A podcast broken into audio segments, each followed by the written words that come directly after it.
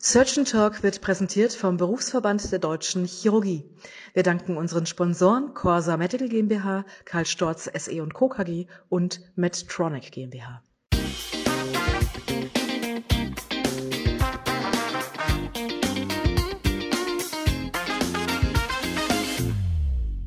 Hallo und herzlich willkommen zu einer neuen Ausgabe von Surgeon Talk, der chirurgische Podcast rund um alles, was spannend und aktuell in der Chirurgie ist. Mein Name ist Anna Dupré.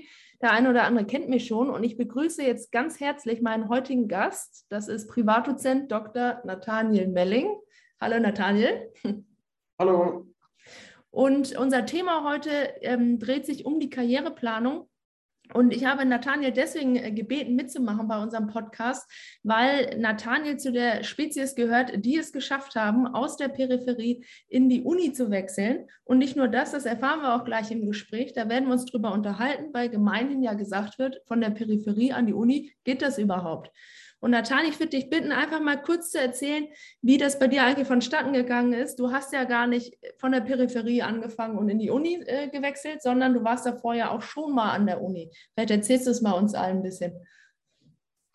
Ja, liebe Anna, vielen Dank für die Einladung. Äh, ich habe mich natürlich gleich gefühlt, dass du das angeboten hattest, dass ich ein bisschen über meinen Lebenslauf spreche, weil es ja doch äh, für den einen oder anderen vielleicht auch überraschend ist, dass man ähm, im Laufe seiner Karriere doch von der Peripherie wieder zurück in die Uniklinik wechseln kann. Bei mir war es so, dass ich an einer Uniklinik angefangen hatte, äh, namentlich in Erlangen, und äh, da zweieinhalb Jahre war. Und wie das oft so ist, am Anfang an einer Uniklinik als junger Assistent, man stellt sich vor, dass man immer viel operiert und äh, das Leben ist so ein bisschen im Schlaraffenland und es war halt eben nicht so, sondern man musste eben viel Stationen machen und man musste auch Forschung machen und ich bin da vielleicht auch ein bisschen mit falschen äh, Vorstellungen da an diese universitäre Stelle rangegangen. Und es hat sich dann die äh, Situation ergeben, dass ein Oberarzt aus Erlangen, Chefarzt, in einem kleineren Krankenhaus in Hamburg geworden ist und mich gefragt hat, ob ich mitkommen möchte. Und in meine damalige Lebensplanung hat es eigentlich sehr gut gepasst. Meine äh, Frau hatte damals auch Interesse, irgendwie was anderes anzufangen, sodass sich das sehr gut ergeben hat. Und äh, ich wurde aber von vielen Kollegen damals gewarnt, ja, mach das nicht, das ist keine gute Idee, äh, da machst du auch nicht viel mehr im OP, da lernst du nichts und außerdem bist du eben nicht mehr an der Universität. Die Karriere ist sozusagen damit schon nach zwei oder zweieinhalb Jahren abgeschlossen mhm. und äh, das sollte man nicht tun. Ähm, ich habe mich aber dann trotzdem dafür entschieden und äh, kann sagen, dass das für mich sehr gut da gelaufen ist, dass ich da sehr viel, natürlich nicht universitäres äh, ähm, Spektrum operiert habe, aber natürlich viele kleinere Sachen und dann auch in einer hohen Frequenz und dass ich da so für die Grundfertigkeiten der Chirurgie, glaube ich, doch ganz gut ausgebildet wurde. Und es hat sich dann, ja, du wolltest gerade was sagen? Ja, ich wollte mal äh, in der Tat gerade mal was fragen dazu. Die, äh, du warst ja dann zwei Jahre Erlangen und dann bist du hier im, im kleineren Krankenhaus in Hamburg gewesen für, ich glaube, bis zum Facharzt letztlich dann, ne? Ja, tatsächlich bis knapp vor dem Facharzt. Ein halbes Jahr vorher hat sich nämlich die äh, Möglichkeit ergeben, eine Rotation am UKE zu machen. Äh, eigentlich um dann die Eingriffe zu sammeln für den speziellen Viszeralchirurgen. Und äh, das habe ich äh, angenommen und ähm, fand es eben dann doch wieder sehr, sehr gut hier und äh, habe mich auch gut ins Team eingefunden und hatte dann mit äh, Professor Zwicky, dem Chefarzt hier am UKE in Hamburg, gesprochen und ähm, wir sind dann beide übereingekommen, dass es vielleicht doch eine ganz gute Sache wäre, äh, auch für beide Seiten, wenn ich dann hier auch fest anfangen würde. Und als ich dann hier fest angefangen habe, hatte ich dann meine sechs Jahre auch voll und habe dann den Facharzt gemacht. Aber und wie war das? Vom Facharzt, dass ich hergekommen bin. Und wenn du jetzt so zurück überlegst, was war so der, der krasseste Unterschied für dich, wenn, als du wieder zurückgekommen bist, also von aus der Peripherie an oder Peripherie an die Uni zurück? Was ist so der krasseste Unterschied? Also der krasseste Unterschied ist äh, sicherlich die Arbeitsbelastung auch die Arbeitszeiten. Man äh, fängt äh, vielleicht gleich früh oder vielleicht sogar tendenziell noch so ein bisschen früher an, aber bleibt natürlich doch deutlich länger jeden Tag. Zum einen sind es mehr Patienten, auch mehr komplexe Patienten, das heißt die Stationsarbeit ist aufwendiger, ähm, aber auch komplexere OPs, längere OPs, ähm, aufwendigere, zeitintensivere OPs äh, so dass man doch einfach tatsächlich jeden Tag länger hier bleibt. Ähm, was aber ganz gut war, im Rahmen der Rotation konnte ich mir das ja quasi auch anschauen und habe mich ja dann auch trotz, trotz dessen aktiv dafür entschieden, wieder zurück an die Universität zu gehen, weil das Spektrum auch natürlich seine positiven Seiten hat. Man ist nicht nur eben äh, der Leidtragende des universitären Spektrums, sondern auch zunehmend der Profiteur und äh, kommt dann über mittelgroße Eingriffe dann auch zu den großen Eingriffen. Und das hat sich sehr gut gefühlt für mich. Und nachdem ich die Universität, äh, das universitäre Leben ja schon aus Erlangen kannte, wusste ich natürlich auch, dass ich äh, Forschung machen muss und hatte mich auch während dieser Rotation dann auch schon so ein bisschen umgeguckt und ja dann auch tatsächlich auch äh, wissenschaftlich dann betätigt. Ja, das, ähm, ich habe dich ja gar nicht vernünftig hier vorgestellt, muss ich ja fast sagen. Also ähm, das ist ja schon so, nochmal für alle Zuhörer, ähm, Nathaniel und ich arbeiten ja in der gleichen Klinik, deswegen fällt es uns jetzt so leicht, auch hier ein bisschen darüber zu sprechen. Aber ich erinnere mich dunkel, und da musst du mich ja korrigieren, ob das auch so war, dass ähm, unser Chef, unser jetziger Chef, ähm, die halt, glaube ich, auch ganz eindringlich gesagt hat, dass du hier Forschung machen musst. Und ich glaube, deine Familie, du hattest damals noch keine Kinder, als du angefangen hast, hier ähm, zu arbeiten, meine ich, oder? Die sind genau, beide ja. hier geboren. Und ähm, ja. das ist vielleicht auch mal interessant, dass man auch nochmal den Aspekt der Familienplanung jetzt aus der Männersicht, ist ja auch mal ein interessanter Aspekt, vielleicht auch nochmal da hervorhebt. Genau, also tatsächlich war es so, dass ich zu dem Zeitpunkt noch keine Familie hatte ähm, aber wir schon in der Familienplanung waren und es dann allen Beteiligten, also in dem Fall mir und meiner Frau, klar war, dass das äh, Hand in Hand gehen wird. Also der Übergang ans UKE, aber auch dann die Familienplanung. Und ähm, wir haben das äh, Dilemma, sage ich mal, so gelöst, dass ich eine relativ lange Rotation auf die Intensivstation gemacht habe, eineinhalb Jahre. Ähm, und in der Zeit äh, meine Tochter geboren wurde, so dass ich da relativ flexibel war. Also da gibt es geregelte Arbeitszeiten. Wenn man Spätdienst hatte, konnte man sich morgens um das Kind kümmern. Wenn man Frühdienst hatte, nachmittags. Wenn man Nachtdienst hatte, im besten Fall sogar morgens und äh, abends. Also das war, äh, sage ich mal, familientechnisch ziemlich gut kompatibel und die eineinhalb Jahre waren eine sehr gute Zeit. Und das hat, äh, davon haben alle drei also meine Frau, ich und das Kind äh, schon profitiert. Und wenn du jetzt an die Habilitation zurückdenkst, das ist ja das, was auch meistens einem gesagt wird, wenn man jetzt schon ein älterer Assistent ist und dann wechselt, dass man eventuell den, das, was die anderen schon in, der, in dem Forschungsaspekt geleistet haben, ähm, wie kann man das dann aufholen, wenn man erst später wieder, wieder einsteigt in das Forschungs- oder in das universitäre Geschäft? Also es war nicht ja nicht so, dass ich ein absoluter Forschungsnovize war, als ich zurückkam. Also ich hatte tatsächlich auch schon eine Handvoll Publikationen aus Erlangen. Ich glaube fünf, sechs Stück. Die waren aber so ein bisschen unzusammenhängend und äh, mal hier äh, mitgearbeitet und mal hier was geschrieben und ein Case Report da. Und das war eine gute Übung, sage ich mal. Aber das A und O ist ja, dass man ein Projekt hat, was man zusammenhängend thematisch äh, sich vorknöpft, wie unser Chef so schön sagt, und dann und dann auch dabei bleibt und immer in die gleiche Richtung äh, oder in die gleiche Kerbe schlägt. Und das habe ich dann äh, aus meiner Erfahrung aus Erlangen dann auch gewusst und mir dann auch ein entsprechendes Projekt gesucht und habe äh, Biomarker beim kolorektalen Karzinom untersucht in unserer Pathologie, die auf äh, Biomarker-TMA-Forschung spezialisiert ist. Und äh, darüber habe ich dann auch habilitiert. Und das äh, ließ sich mit einer Forschungsrotation auch sehr gut ähm, machen, diese Aufgabe. Also das äh, würde ich auch jedem empfehlen, dass man äh, für Forschung ein Jahr oder wie viel man eben braucht, sich freistellen lässt, äh, weil man das einfach besser machen kann, wenn man das die ganze, also 24-7 im Prinzip macht und nicht am Wochenende oder nachts oder äh, nebenher tagsüber. Man kann sich einfach besser darauf konzentrieren, man steckt mehr in dem Projekt drin und man kann in kürzerer Zeit mehr erreichen, sodass ich dann tatsächlich äh, innerhalb dann weniger Jahre genug äh, zusammen hatte, um dann auch die Rehabilitation äh, zu absolvieren. Und wenn du jetzt dir mal so nochmal zurückdenkst an deine Zeiten, an die verschiedenen Zeiten und du bildest ja jetzt selber auch Assistenzärzte aus, stimmt das, dass man weniger zum Operieren kommt in der Universitätsmedizin? Oder stimmt es nicht? Das ist ja das, was immer die meisten am, äh, auch interessiert von den Beginnern. Hm. Also ich glaube, im Großen und Ganzen stimmt es schon, weil man einfach weniger kleinere Eingriffe hat an der Universitätsklinik, die man machen könnte und aber auch unter mehr Leuten diese paar Eingriffe verteilen muss.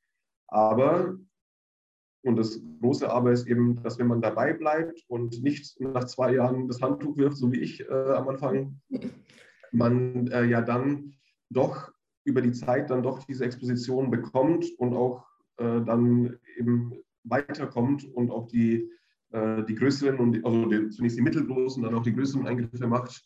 Und äh, es ist auch wichtig, dass man große OPs einteilt in Schritte, wo auch Teilschritte übernommen werden können. Also äh, man kann, wenn man sich das äh, vorher gut überlegt und auch mit den Operateuren spricht, kann man auch so zu seinen Eingriffen kommen.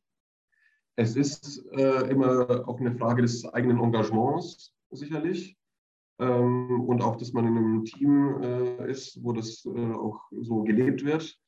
Aber ähm, was man schon machen sollte und was jetzt das UKE auch anbietet, und in Erlangen war das damals auch so, ist, dass man eben so Außenrotationen macht, dass man mal ein halbes Jahr oder ein Jahr auch in ein peripheres Krankenhaus geht, dass man da noch ein bisschen mehr Exposition bekommt. Ähm, was ja die Fragestellung ja auch so ein bisschen von diesem Podcast ist, ist, kann man wieder zurück? Und auch da sage ich ja, äh, wie man sieht, aber eben persönliches Engagement. Man muss sich äh, bewusst sein, dass das Leben doch ein bisschen härter ist, aber dass es äh, viele Vorteile auch bringt. Und da muss man einfach wissen, will man, will man diese Vorteile genießen zu dem Preis oder halt nicht. Ich finde ja äh, jetzt, äh, ohne dir jetzt Honig um den Bart zu schmieren, den du ja trägst, das sieht ja sonst keiner außer mir, ähm, der ähm, hast du das ja natürlich mit Bravour gemeistert, weil das ja für diejenigen, die selber die ganze Zeit in der universitären Medizin unterwegs sind, ja auch schon ein relatives Stück Arbeit ist, äh, zu habilitieren und all diese Sachen zu machen, die im Grunde ja von jedem erwartet werden, der an der Universität äh, tätig ist. Und das als Quereinsteiger oder so halber Quereinsteiger dann in einer relativ kurzen Zeit zu schaffen, das ähm, muss man sagen, ist schon mal ein ganz äh, ordentliches ähm, Stück Arbeit. Und ich glaube, das ist jetzt auch die Kernaussage, die dir ja jetzt auch wichtig ist, mitzugeben, dass das letztlich auch von einem selber natürlich im größten Teil abhängt und man hat dann manchmal auch ein bisschen Glück und kriegt eine gute Umgebung, wo man sich da entfalten kann. Aber letztlich ist man seines eigenen, eigenen Glückes Schmied bei der ganzen Geschichte. Ja, das ist richtig. Und was mir auch äh, sehr geholfen hat, ist, als ich die Entscheidung getroffen hatte, auch mit meiner Frau zusammen, äh, zumindest mal mit Professor Zwicky zu sprechen, ob das denn überhaupt ginge, dass ich hier bleibe nach der Rotation als, als quasi wahrer UKE-Mitarbeiter.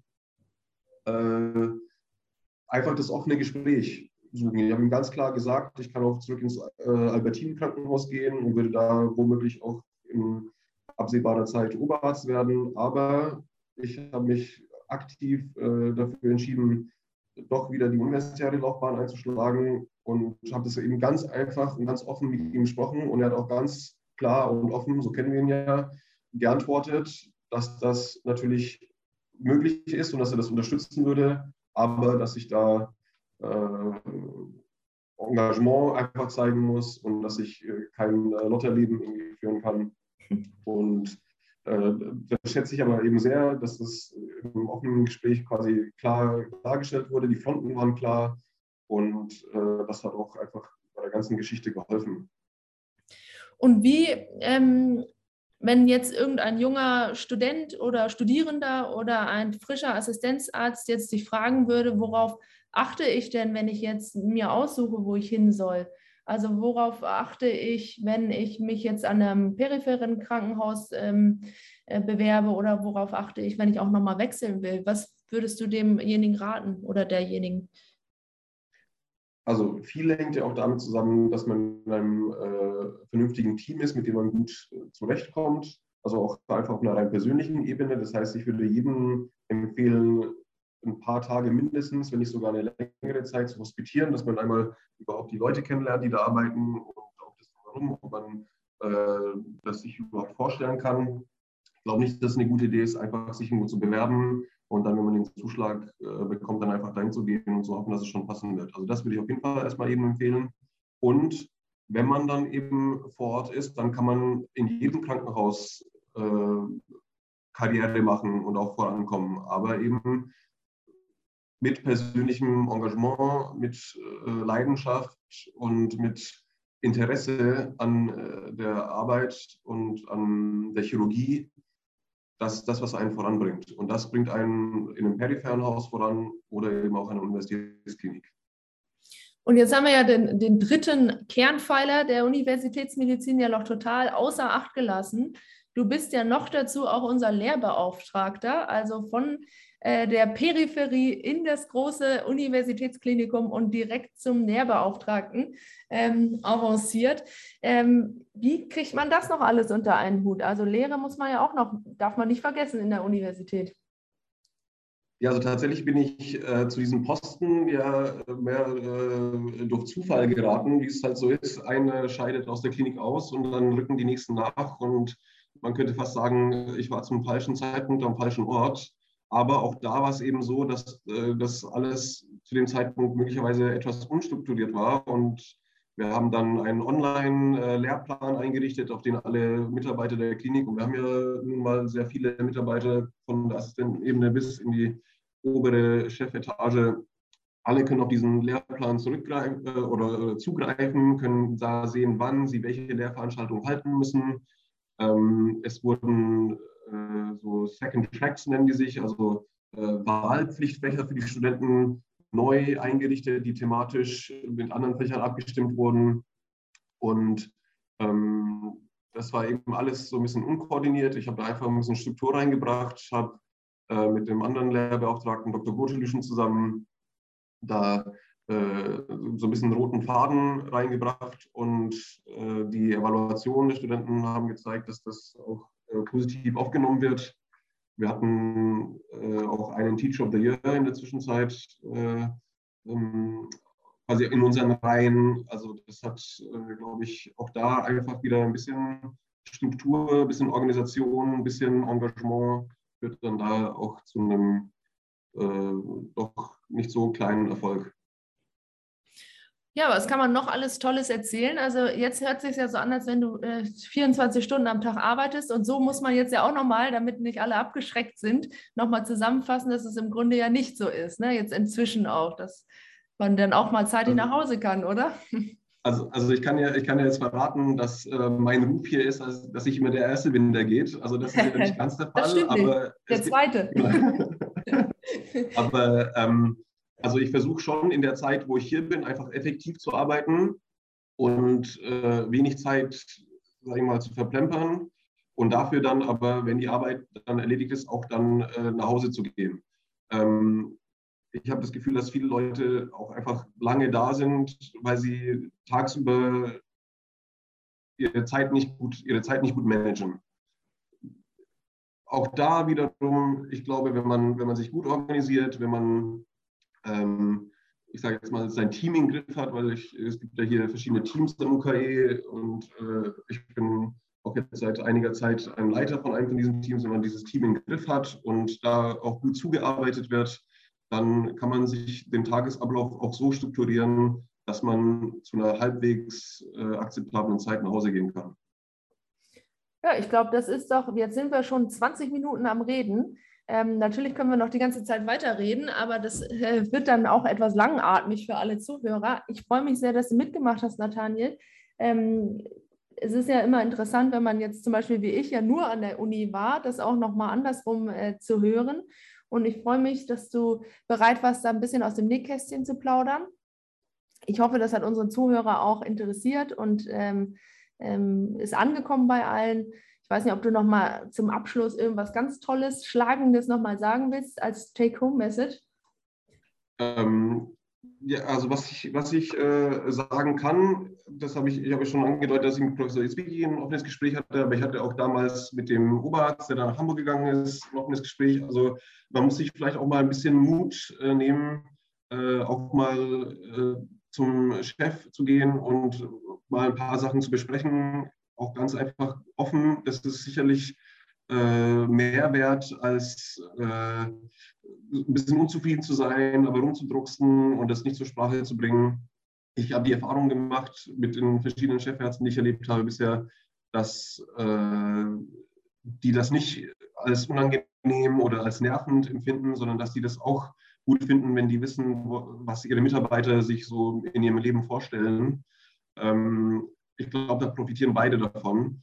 Äh, der Chef möchte auch nicht immer raten müssen, was, was eigentlich seine Leute so vorhaben. Und wenn man einfach äh, das klarstellt, dann, dann wissen beide Seiten, was voneinander zu erwarten haben. Und das macht, glaube ich, vieles leichter. Und das kann ich jedem nur empfehlen, offen auch Karriereschritte oder Lebensvorstellungen mit dem Chef zu besprechen und das dann gemeinsam auch ein bisschen zu planen. Ja, vielen Dank, lieber Nathaniel. Ähm, das war's für heute vom Surgeon Talk, dem chirurgischen Podcast des BDC. Schreibt uns eure Meinung zu diesem Thema auf www.surgeontalk.de. Ich bedanke mich fürs Zuhören und freue mich jetzt schon auf die nächste Ausgabe von Surgeon Talk zusammen mit euch, eure Anna und Nathaniel. Und euer Nathaniel. genau, als Gaststar. Tschüss.